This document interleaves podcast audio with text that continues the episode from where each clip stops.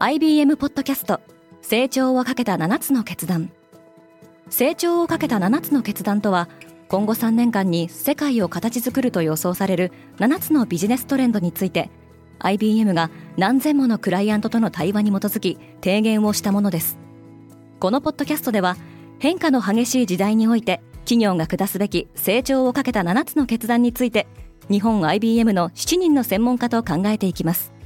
今お聞きのリスニングサービスにてぜひフォローボタンからフォローをお願いします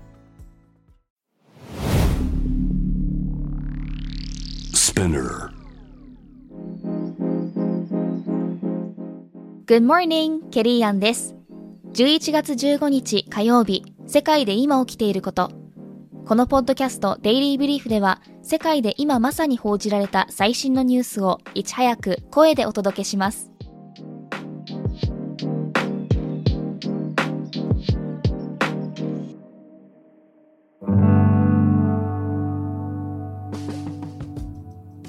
Google がプライバシーをめぐる訴訟で40の州と和解。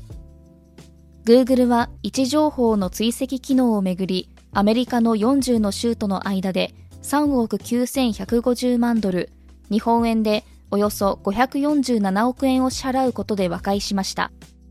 ユーザーがこの機能をオフにしても、実際には Google が検索や地図アプリなどを通じて位置情報を収集していたとして各州の司法長官が提訴していました。アマゾンが人件費抑制に本腰。アマゾン .com がおよそ1万人の従業員の削減を計画していると複数のメディアが報じています。オンライン需要が減速する中、同社はコスト削減を進めており、すでに新規採用を取りやめています。IT 大手ではメタやツイッターも大規模な人員削減に踏み切っています。一方、アマゾン創業者のジェフ・ベゾスは、生きている間に自身が所有するおよそ17兆円に上る資産の大半を慈善事業に寄付すると表明しています。イギリスのパブが閉店を余儀なくされている。政府当局によると、インフレの加速が止まらないイギリスでは、パブのビールが平均9%近く値上がりしています。イギリスでは電力価格の急上昇のために採算が取れなくなるパブが急増しており、全国で1ヶ月あたり50店以上が閉店を余儀なくされています。イランのヒジャブ着用抗議デモの参加者に死刑判決。イスラム教徒の女性がヒジャブの着用方法が不適切だとして逮捕され、その後死亡した事件に関する抗議デモで、テヘラン革命裁判所はデモの参加者1人に死刑判決を言い渡しました。イラン国営通信によると、被告は政府施設への放火などの罪に問われていました。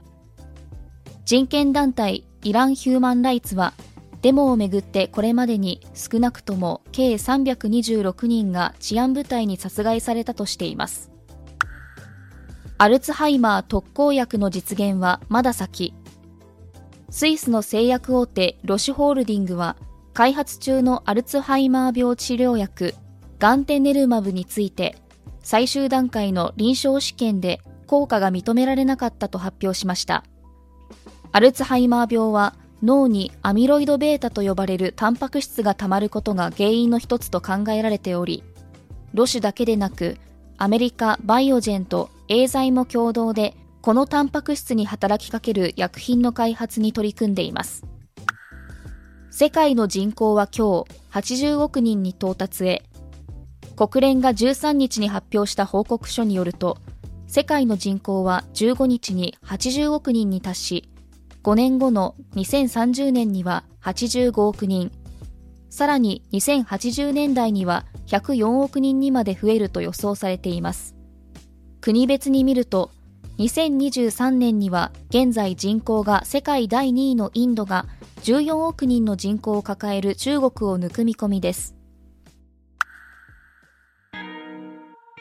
今、世界で起きているニュースをいち早く受け取りたい方は、Daily Brief をぜひ、Spotify、Apple Podcast、Amazon Music などでフォローしてくださいね。ケリーアンでした。Have a nice day!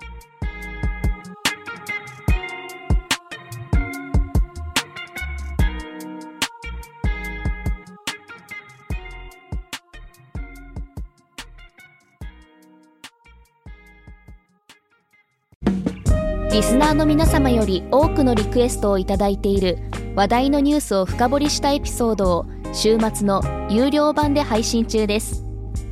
今なら1ヶ月無料トライアルを実施中。詳細は概要欄に記載しています。この機会にぜひ聞いてみてくださいね。